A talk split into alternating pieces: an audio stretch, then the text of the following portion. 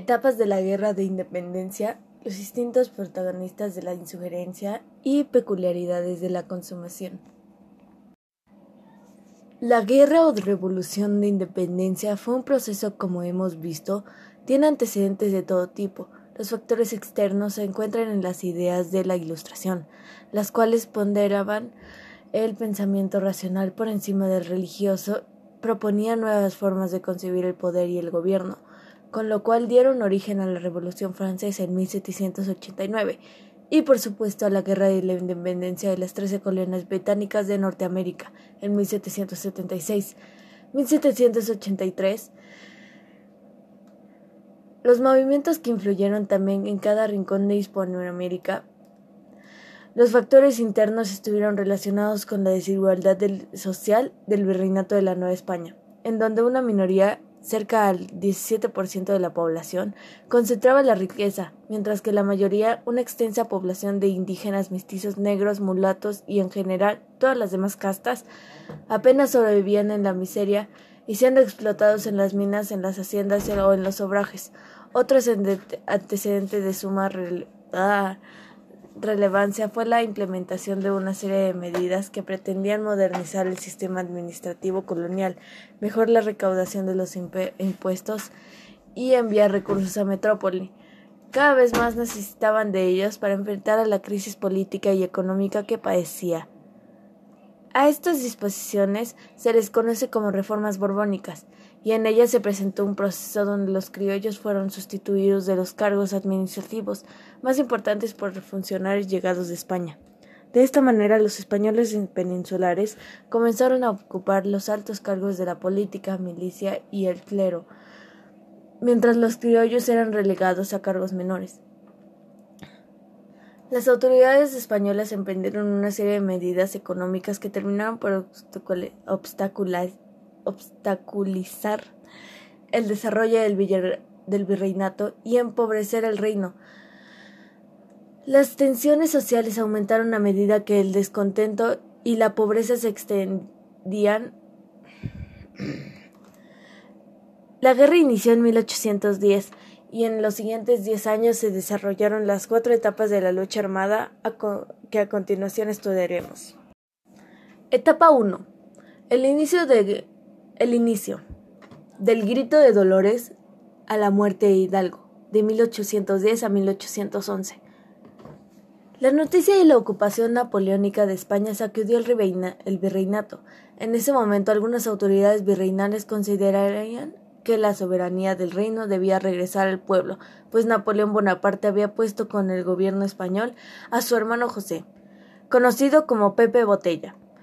El enfrentamiento entre las facciones peninsulares y criollas ocurrió cuando el virrey José de Iturrigaray permitió que se organizaran una junta de ayuntamientos para debatir cómo actuarían en Nueva España ante los sucesos en la península ibérica. Algunos de los criollos pensaban asistir a las dichas juntas en la península ibérica. Algunos de los criollos pensaban asistir a dichas juntas, ya que tenían la idea de que promul promulgar la independencia de forma pacífica. El 15 de septiembre de 1808, un grupo de funcionarios y comerciantes peninsulares ejecutaron un golpe de Estado, donde el virrey y su familia resultaron apresados.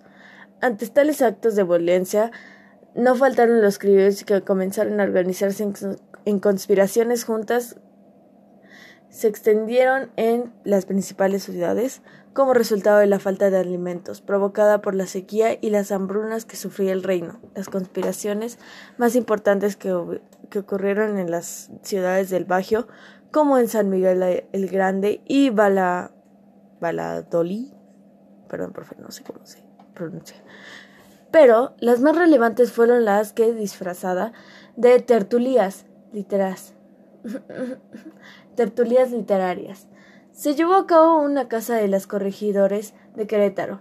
Miguel Domínguez y José Ortiz, la que, la que concurrían a escondidas la cura de Dolores, Miguel Hidalgo y los capitanes criollos Juan Aldama e Ignacio Allende, junto con otros conspiradores entre los que se hallaban algunos comerciantes. La Junta decidió entonces organizar una recepción en diciembre de 1810. Sin embargo, el ser, ser descubiertos antes de esa fecha, Hidalgo, Allende y Aldama decidieron convocar a la lucha del 16 de septiembre. Ese día era domingo y el cura Hidalgo llamó a misa. Aprovechando la asistencia de su feligresia, dio el grito de Dolores, una convocatoria para luchar contra el mal gobierno. De esta forma nació el ejército insurgente, un conglomerado de peones, artesanos y campesinos que armados con palos, ondas y algunas armas de fuego se dirigieron a San Miguel el Grande, encabezados por Hidalgo. Los, los insurgentes tomaron San Miguel y luego a Totónico, donde optaron por utilizar como bandera a la Virgen Guadalupe. Continuaron avanzando hasta llegar a Guanajuato donde ocurrió uno de los hechos cruciales de la guerra, pues cuando intendente Juan Antonio Riaño se atrincheró en la lo de Granadita junto con los vecinos Hidalgo junto con los vecinos ricos, Hidalgo dio la orden de ataque ante la cual las masas desorganizadas se lanzaron a cometer toda clase de vegetaciones sin que él ni Allende pudieran contenerlas. El movimiento perdió apoyo debido a precisamente el saqueo y la matanza ocurrida en la Algondía. Para entonces, el virrey Francisco Xavier Venegas eh, pudieron contener. Ah, no, Había encomendado al general Félix María Calleja dirigir al ejército realista e extinguir la revuelta por parte de José María Morelos se unió a los insurgentes con la encomienda de tomar el puerto de Acapulco. Hidalgo y sus huestes marcharon hacia la Ciudad de México. Antes de llegar precisamente al Monte de los Cruces, derrotó al ejército realista. En ese momento sucedió en un hecho que no se ha podido explicar con exactitud. En lugar de dirigirse a la Ciudad de México, Hidalgo decidió retirarse, quizá porque temía que se arrepintieran los actos que ocurrieron en Algondiga de Granaditas, o tal vez porque pensaba que sería acontecimientos posteriores, pues a partir de ese momento las victorias acabaron. La primera derrota de los insurgentes se, se presentó en Aculco y desencadenó que, que Guadalajara, donde organizó un gobierno, promovió la publicación del periódico El Despertador Americano. Además, ahí también abolió la esclavitud, el tributo indígena, los tancos y decretó la devolución de las tierras. Allende se reencontró con Hidalgo, pues había sido derrotado al ejército realista. Se dirigía a Guadalajara y los insurgentes se prepararon para resistir, sin embargo, aunque se enfrentaron a un reducido ejército realista de apenas cinco mil soldados, los noventa mil insurgentes perdieron la batalla la cual ocurrió el, el 17 de enero de 1811 en, el, en Puente de Calderón. Los ejércitos del ejército insurgente marcharon hacia el norte. El objetivo era intentar apoyar, obtener apoyo, apoyo de Estados Unidos. Pero surgieron conflictos internos que llevaron a Allende y Aldama a la que arrebataran el mango a Hidalgo. En Saltillo dejaron al frente a Ignacio López Rayón. La falta de unidad y organización precipitó el colapso del movimiento. Una traición detonó la captura de los insurgentes que fueron llevados a Chihuahua, en donde, procesos en donde fueron procesados y ejecutados. Las cabezas de Hidalgo, Allende y Aldama fueron colgadas en las esquinas de Alóndigas, de Granaditas. Sin embargo, la resurrección había herido al sistema virreinal. En los siguientes años, la resistencia continuaría. Ay, leo muy feo. Etapa 2. Organización de la muerte de Hidalgo. Al fusilamiento de Morelos. De 1811 a 1815. A la muerte de Hidalgo, el principal líder de los insurgentes fue María Morelos y Pavón, que también era cura, pero en su vida había trabajado como arriero y conocía muchos caminos, pueblos y personas. Morelos era un hombre inteligente y entendió que el fracaso de Hidalgo se, precipitó por la desorganización de su ejército y la poca claridad de su planteamiento político, por lo cual esta etapa de la guerra de independencia se caracterizó por la formación de un pequeño pero bien adiestrado ejército integrado por grandes combatientes como Hermenegildo Galeana y Mario y Mariano Matamoros así como, como, por, como por un planteamiento político claro y, y un proyecto de nación. A esto se sumó su capacidad para atraer a otros revolucionarios, como Nicolás Bravo, Guadalupe, Guadalupe de Victoria Vicente y Vicente Guerrero. Recordemos que Morelos fue enviado a Acapulco, por lo cual su ejército se desplazó y controló la región conocida como Tierra Caliente, que comprende zonas de los actuales estados de Guerrero y Michoacán. En esa región tuvo victorias en Chilpancingo, Tixtla, Chilapa, Taxto e Izúcar. En Cuautla logró escapar milagrosamente después de soportar dos meses del sitio puesto por Félix María Calleja, pero consolidó un dominio importante en esta región suruña lo que le permitió convocar un congreso para organizar el gobierno y redactar una constitución. En el Congreso, en el Congreso, Chilpancingo, que quedó inaugurado el 14 de septiembre de 1813, se leyó el documento Sentimientos de la Nación, donde Morelos declaró la libertad de América y estableció con firmeza que el poder emanaba el pueblo y debía dividirse en tres, y que debía haber leyes justas para todos, con el fin de equilibrar la profunda desigualdad social del país. El Congreso otorgó todo a Morelos, el poder ejecutivo, y este pidió que se le llamara siervo de la nación. Finalmente, en octubre de, de 1814, se promulgó la Constitución Apatzingán, la cual se había inspirado en la Constitución de Cádiz de 1812, y aunque prolongaban la religión católica como, como única. También establecía los derechos de los habitantes de la nación, la igualdad ante la ley, la división de los, de los poderes y la soberanía popular. Se considera que esta constitución es la primera de la historia de nuestro país. Los, los insurgentes continuaron luchando para extender el territorio que dominaban. La guerra se prolongó y cada vez era más difícil obtener los recursos necesarios para continuarla.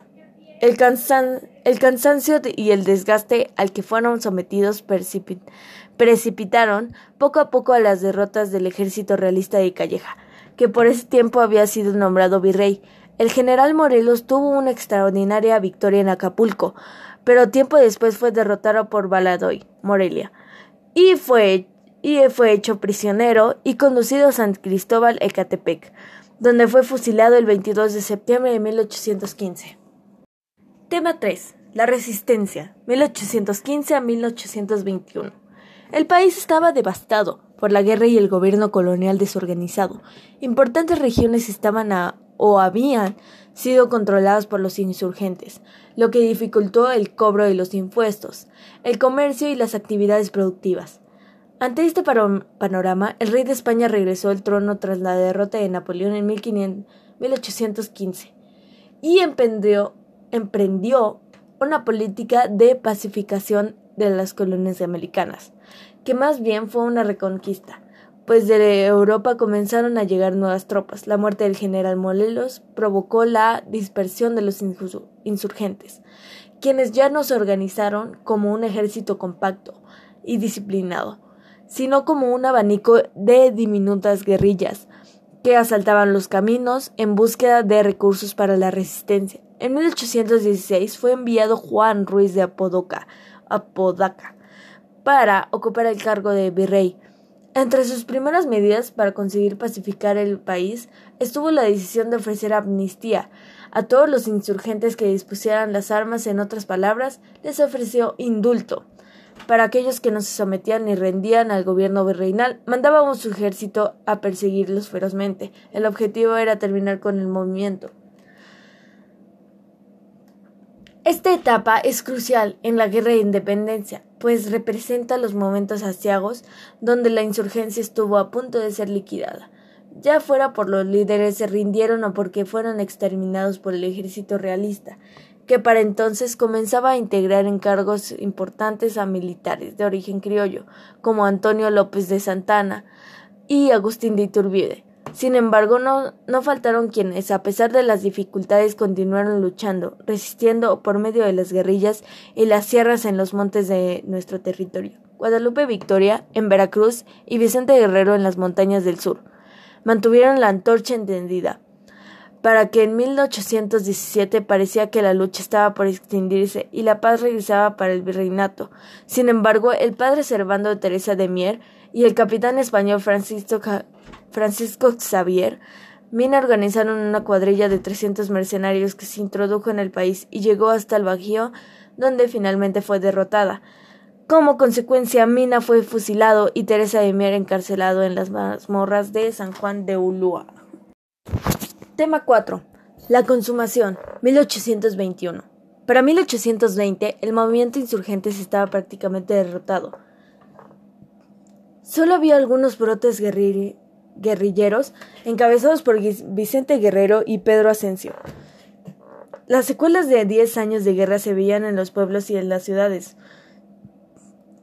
Mucha gente estaba cansada, y esto se sumaba a la, la paralización de la economía. En este contexto, llegaron noticias de España. Los liberales españoles habían conseguido restablecer la Constitución de Cádiz para regir a la monarquía y se habían organizado nuevos cortes con las que se convocó a todos los virreinatos y colonias españolas. Mientras que en España se imponían medidas en contra del clero. En nuestro país la, la idea de independizarse de la la metrópoli comenzó a renacer, pero ahora en sectores de la población que antes quizá no simpatizaban con la independencia, este es el caso muchos criollos que antes que ante la falta de un líder que provenía de un sector social se habían abstenido de apoyar el movimiento insurgente del Coro Hidalgo o del general Morelos. No faltó también quien, al ver afectados sus intereses de la Constitución española, buscara desesperadamente a un caudillo que encabezara el movimiento de independencia. Poco a poco fue sonando el nombre de Agustín de Iturbide, un militar criollo quien encabezó un plan independista dentro del ejército realista. El virrey Juan Ruiz de Apodaca, le habían encomendado a Iturbide la tarea de liquidar a Vicente Guerrero, para la cual se desplazó a las montañas del sur.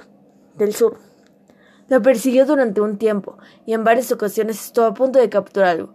Sin embargo, Guerrero, que también había sido arriero y conocía perfectamente los caminos y escondites de la montaña, siempre había logrado escapar. Finalmente, Iturbide decidió intentar aliarse con Guerrero, unificar sus fuerzas y declarar la independencia. Esta decisión sería crucial, pues Guerrero representaba la fuerza insurgente más, más importante que sobrevivía en resistencia, y al unirse se conformaría una fuerza apoyada por los importantes sectores criollos y del pueblo. Así Iturbide convocó a Guerrero para hacer alianza.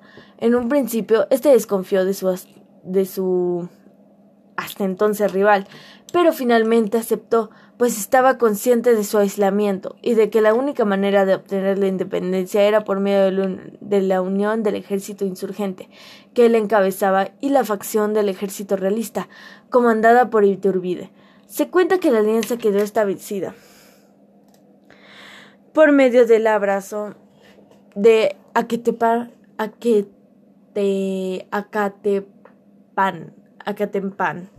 En febrero de 1821, en las negociaciones Guerrero aceptó que Iturbide fuera nombrado como jefe militar de una nueva fuerza que apodó el nombre de Ejército Trigarante o de las Tres Garantías, Unidad, Religión e Independencia.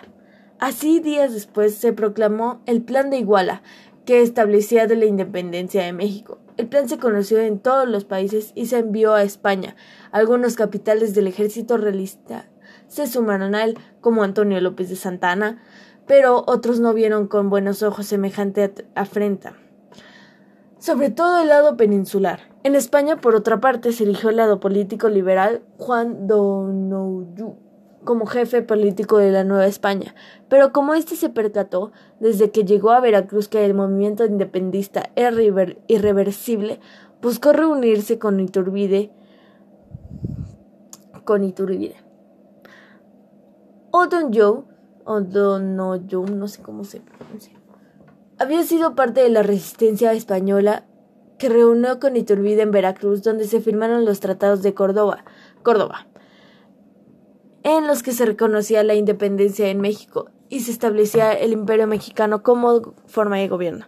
Para intentar mantener buenas relaciones con España en los tratos de Córdoba se ofrecía a la corona del nuevo imperio algún miembro familiar real español, gracias a que O'Donoghue ordenó a las milicias a la Ciudad de México su capitulación, el ejército trigarante finalmente entró triunfante a la capital mexicana el 27 de septiembre de 1821. La independencia se había consumado pero en los siguientes años, la joven nación debería luchar por hacer valer su soberanía frente a otras naciones y por realizar la compleja tarea de construir un Estado-nación sólido, que era una tarea compleja. Muchas gracias, profe. Mi nombre es Barrio Evangelista. Perdón por mi mala lectura, es que no sé leer. Pero bueno, gracias, profe. Que tenga buen día, buena tarde y buenas noches.